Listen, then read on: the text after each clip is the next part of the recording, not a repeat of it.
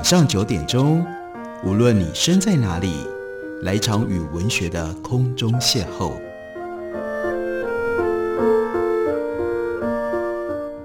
杨照谈书，邀您一同遨游文学世界，认识古今中外的经典之作。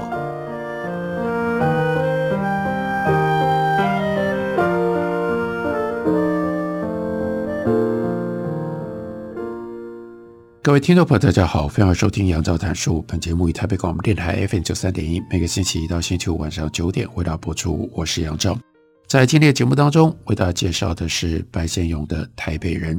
这当然不是一部新书，但是呢，最近由欧亚出版公司所出的五十周年精装版。因为经过了五十年，这部小说仍然在我们的身边，这已经变成了。非常明确，台湾文学史上的一部经典短篇小说集。我们来重读《台北人》，我们会看到什么呢？先跟大家介绍一下这个五十周年典藏版，收录了一篇白先勇新写的序文，标题叫做《只是当时已惘然》。白先勇在五十年后，他这样说：“今年是《台北人》出版五十周年，五十年间如反掌。”半个世纪的岁月就这样匆匆过去了，隔着这么遥远的时光，回头再去翻阅自己的旧作，不禁惊诧：《台北人》这部书竟承载着浓浓如许的愁绪，满纸沧桑，真不知道是从哪里来的。细细回想，恐怕需要从我的童年少年的经历讲起。我出生在民国二十六年，一九三七年，也就是七七抗战爆发的那一年。可谓生于忧患，在山清水秀、有如仙境的桂林城市度过六年六载不知忧愁的童年。那个时候，我们刚搬进风洞山下东正路的新家，一片大花园，接着山脚一溜岩洞，那是我们家的防空洞。日本飞机来轰炸桂林的时候，我们全家人就躲进到风洞山的岩洞里去。花园里遍植桂花树。都是黄澄澄的金桂，秋天来的时候，满园子飘着桂花香。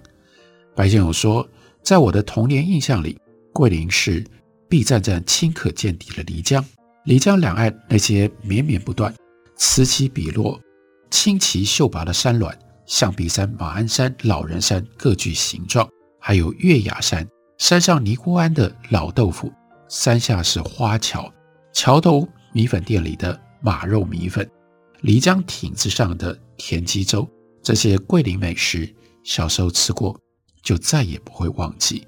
民国三十三年（一九四四年），日军在战败之前，发动了恐怖的最后回光返照一般的大反扑、大进袭，称之为叫做一号作战。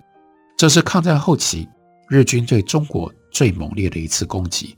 桂林机场这个时候。由美国陆军航空队，日军担心美国的飞机利用桂林机场直接轰炸日本本土，所以在制定一号作战计划之初，就锁定桂林是头号的攻占目标。一九四四年的秋天，日军动员了二十万部队攻打桂林，桂林全城燃烧，一片火海。百姓回忆，我们风洞山下的花园洋房也毁之一炬。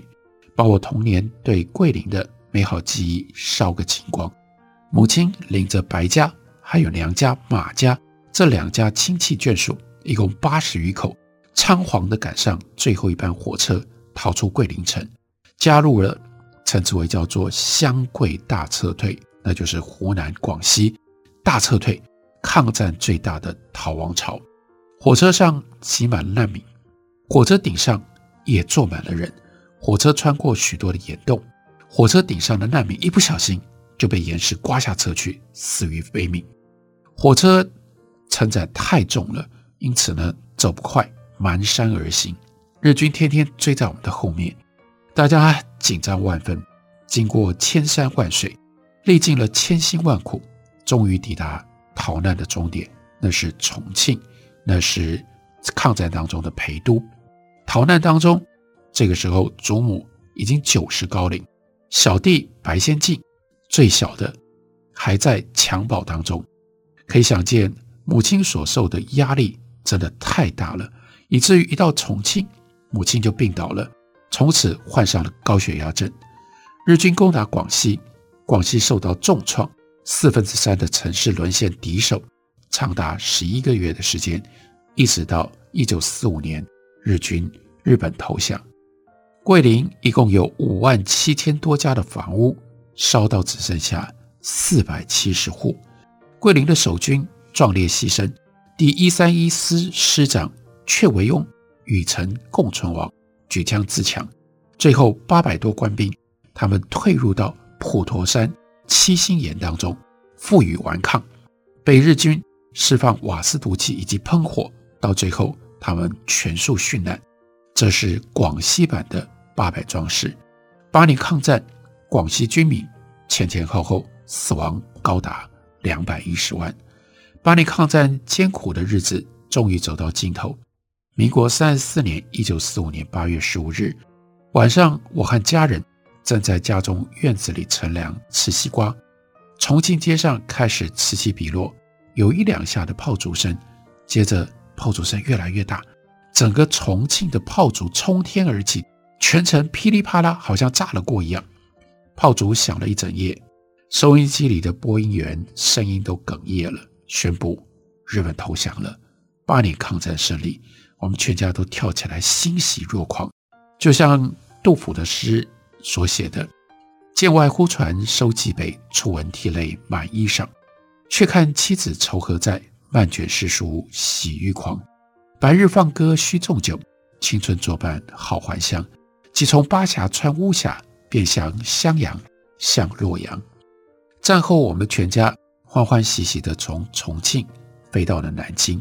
南京是千年古城，那个时候中华民国的国都。八年抗战，南京是受伤最重的。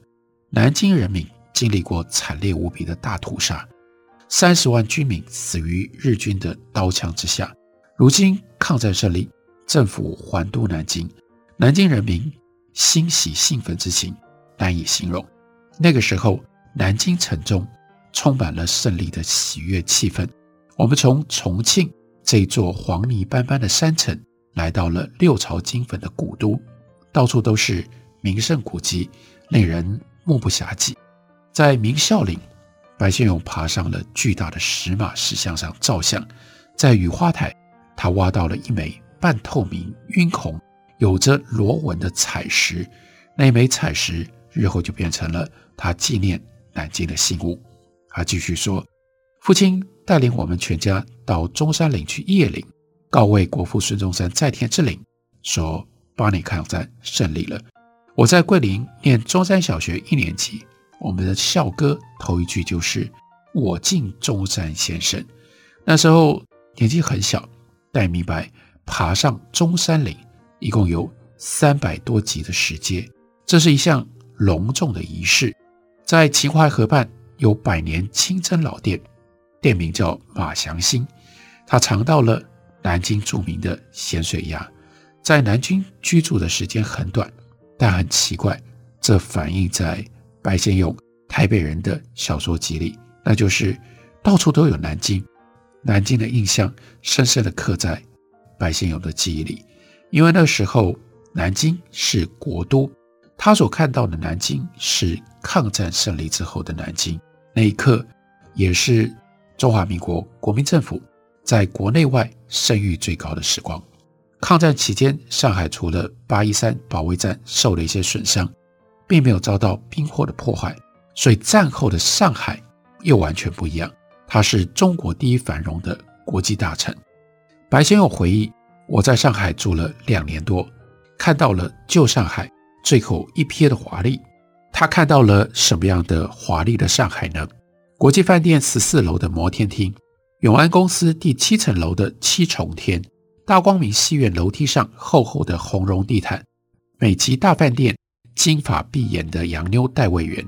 我在美琪看到梅兰芳和于正飞合演的昆曲《游园惊梦》，这是台北人。短篇小说集里，另外非常重要的一篇小说，它的标题就是《游园惊梦》。他说：“我也在百乐门舞厅门口看过婀娜多姿的五小姐，在台北人的小说集里，百乐门舞厅也多次在银雪宴还有金大班几篇小说当中都出现过。他看到了这些五小姐姗姗步上石阶，另外还有惠中饭店的嫩羊排、五芳斋的蟹黄面。他说：我一双童年的眼睛，好像照相机一般。”把这些上海风情画一张一张咔嚓咔嚓都拍了下来，收在自己的记忆库里。可是好景不长，没有多时，渔阳平鼓动地而来。民国三十七年，一九四八年年底，徐蚌会战开打，上海突然变得那么样的紧张。一夕间，上海繁华尽落，市面一片萧条，经济崩溃，通货膨胀，人们彻夜排长龙。到银行挤兑，到处疯狂抢购物资，街上学生游行闹学潮。在白先勇就读南洋模范小学，他亲眼看到对面交通大学的学生一卡车一卡车被抓走。一九四八年的十二月，我们全家又开始打包准备要逃难了。这次是逃共产党，而不再是逃日本人了。那个时候，白先勇。生肺病被隔离，一个人住在法租界碧勋路一间法式的洋房里。那天大门一关，我就离开了。在车上只看到我收养的那头流浪狗，那是狼犬莱西，一直追在车后面，不停地狂吠，好像它知道主人这一去就再也不会回来了。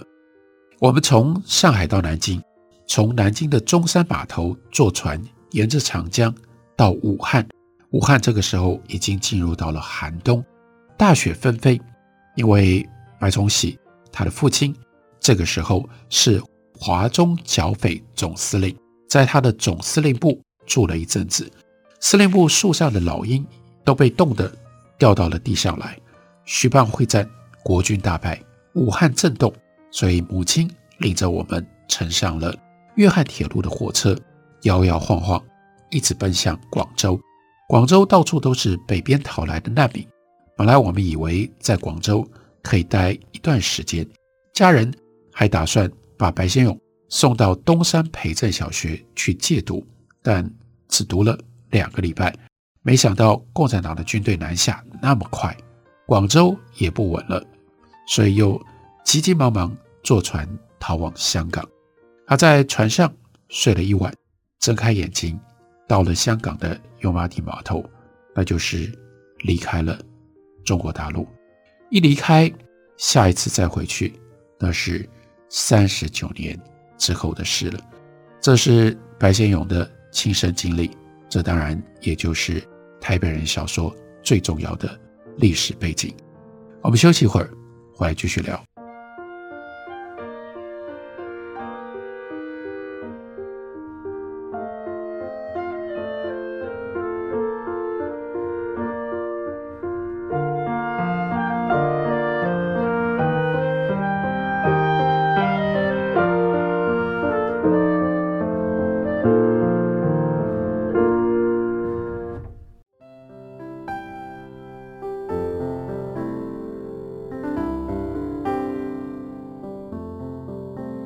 听见台北的声音，拥有颗热情的心，有爱与梦想的电台，台北广播 FM 九三点一。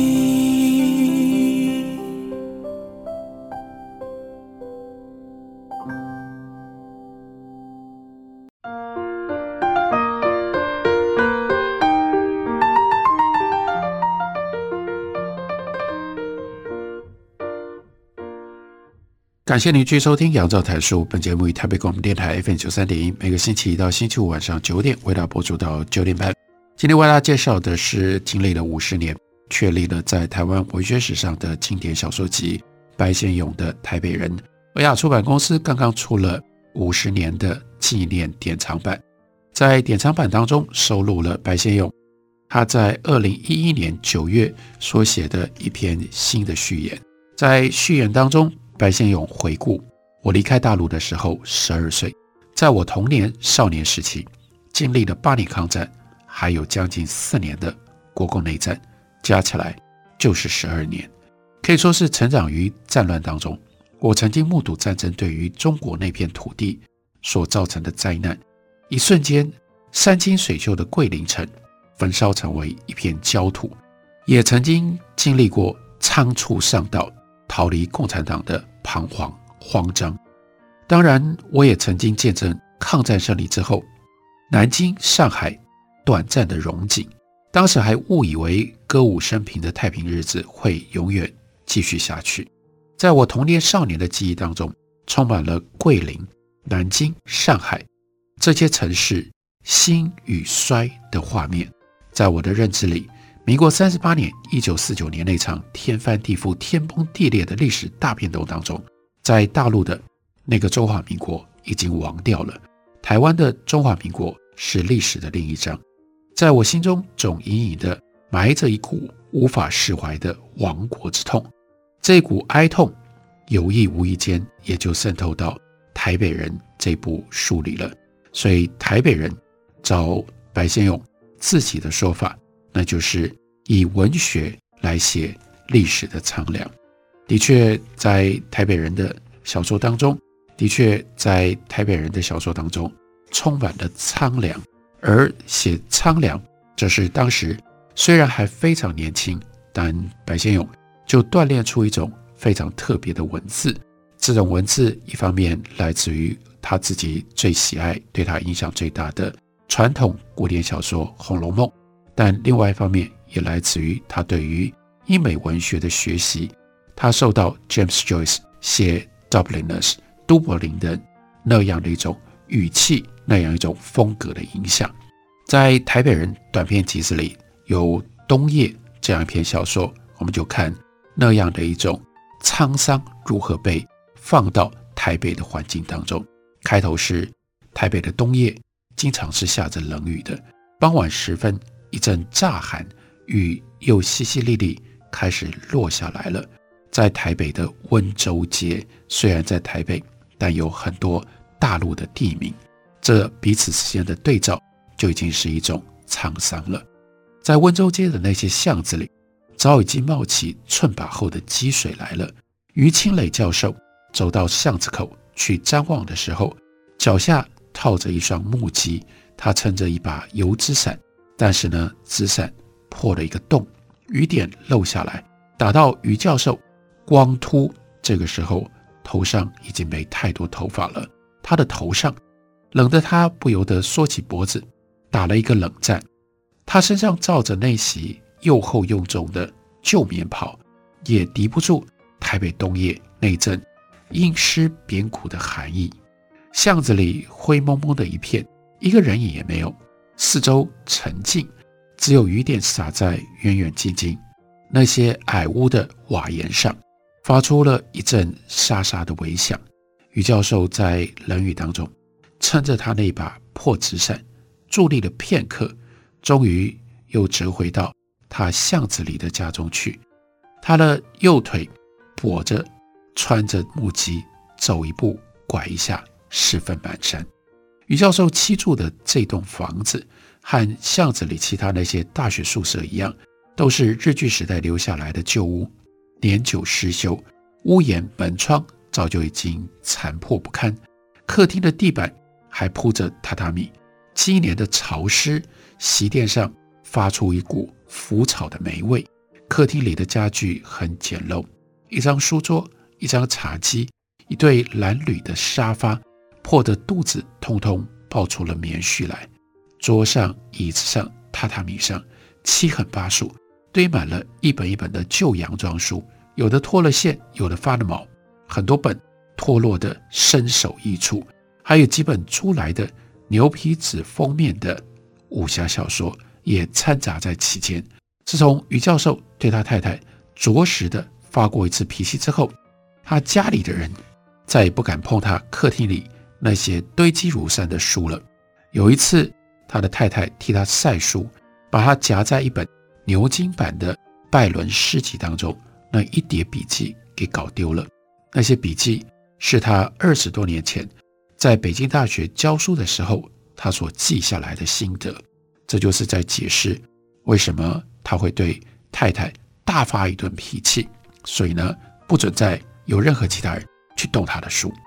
余教授回到他自己的客厅里，在一张破沙发上坐了下来，微微喘着气。他用手在他右腿的关节上使劲地搓揉了几下。每逢这种阴湿天，他那只撞伤过的右腿就隐隐作痛起来。下午，他的太太到隔壁肖教授家要去打麻将，还特别嘱咐过他：“哎，别忘了，你要把余善堂的那张膏药给贴起来。”他就要求他的太太说：“晚上早点回来好吗？吴柱国要来。”但他太太的反应是什么？吴柱国有什么了不起的？你一个人陪他还不够啊！他的太太用手绢包起了一扎钞票，说着呢，就走出大门去了。那个时候，于清磊手上捏着一张《中央日报》，他想要挡住他太太，把报上这个报道呢指给他太太看，因为呢。报纸上刊登着吴柱国的照片，说：“我旅美学人、国际历史权威吴柱国教授，昨天在中央研究院做学术演讲，与会学者名流百余人。可是来不及了，他太太老早三脚两步跑到隔壁去了。隔壁肖太太星期二、四、六都有牌局，于太太从来没有缺席过。如果于清磊。”对他的太太打麻将稍有意见，他太太就封住他的嘴，说：“别捣蛋，老头子，我去赢个百把块钱，买只鸡炖给你吃。”他对他太太又不能够经济封锁，因为他太太总是赢啊，自己有私房钱。他之前跟他太太商量要接吴柱国到家里来吃一餐便饭，但是呢，一开口就被太太否决了。没办法，这个时候。他目送的太太肥胖硕大的背影，兴起了一阵无可奈何的惆怅。要是雅欣还在，那是他之前的妻子，晚上雅欣一定会亲自下厨，做出一桌子吴柱国爱吃的菜啊，来替他接风。那次回想，在大陆，在北平，是替吴柱国饯行，让他出国去了。吴柱国吃的。酒酣耳热，就对雅欣说：“哎呀，明年回国再来吃你做的挂炉鸭。”哪晓得就没有明年了。第二年，北平就陷落了。吴柱国一出国，二十年。那天在松山机场看到他，许多政府官员、报社记者，还有一大群闲人，把他围得水泄不通。于清磊却被人群屏在外面，连跟吴柱国打个招呼的机会都没有。那天，吴柱国穿着一件黑呢大衣，戴着一副金丝边的眼镜，一头头发白得雪亮，手上还拿着烟斗，从容不迫应对那些记者的访问。他那一份循循儒雅，他那一份令人肃然起敬的学者风范，好像随着岁月变得更醇厚了。后来，还是吴柱国在人群当中发现了于清磊，挤了过来。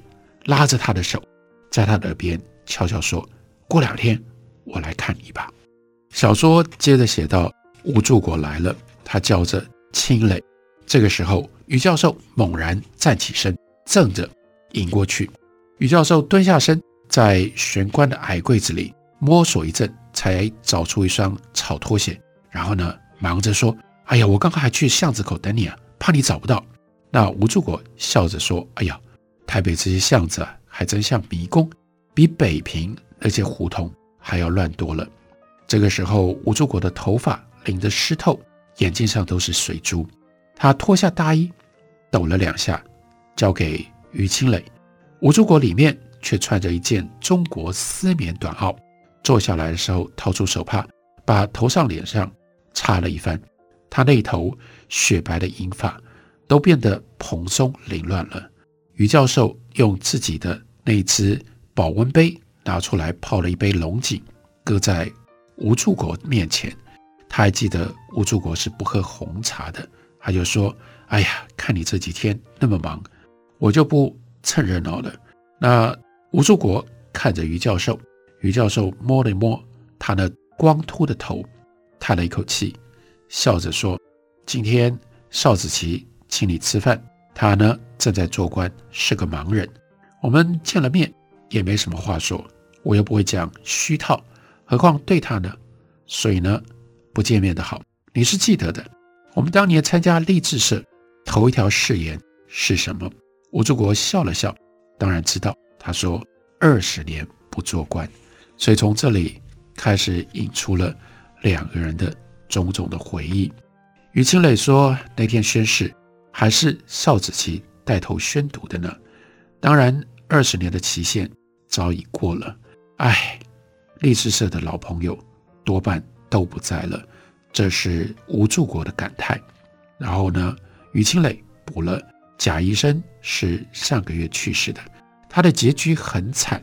他去世的前一天，我还在学校看到他，他的脖子硬了，嘴巴也歪了。上半年他摔过一跤，摔破了血管。我看见他气色很不好，劝他回家休息，他只苦笑了一下。我知道他的环境困得厉害，太太又病在医院里。那天晚上，他还去兼夜课，到了学校门口，一脚滑在阴沟里，就完了。贾医生就这样完了。然后又提到了另外一个人，叫陆冲。那这换到吴祝国感叹，他说陆冲的结局我早就料到了。共产党反右运动，北大学生清算陆冲，说他那本中国哲学史为孔教作唱，要他写悔过书认错。陆冲的个性还受得了，当场就在北大跳了楼。你看，两个朋友在多年之后重逢相遇，但谈的都是这些沧桑往事。这就是《冬夜》这篇小说基本的气氛，同样的气氛也贯穿了白先勇所写的《台北人》这一部短篇小说集。感谢你的收听，我们明天同一时间再会。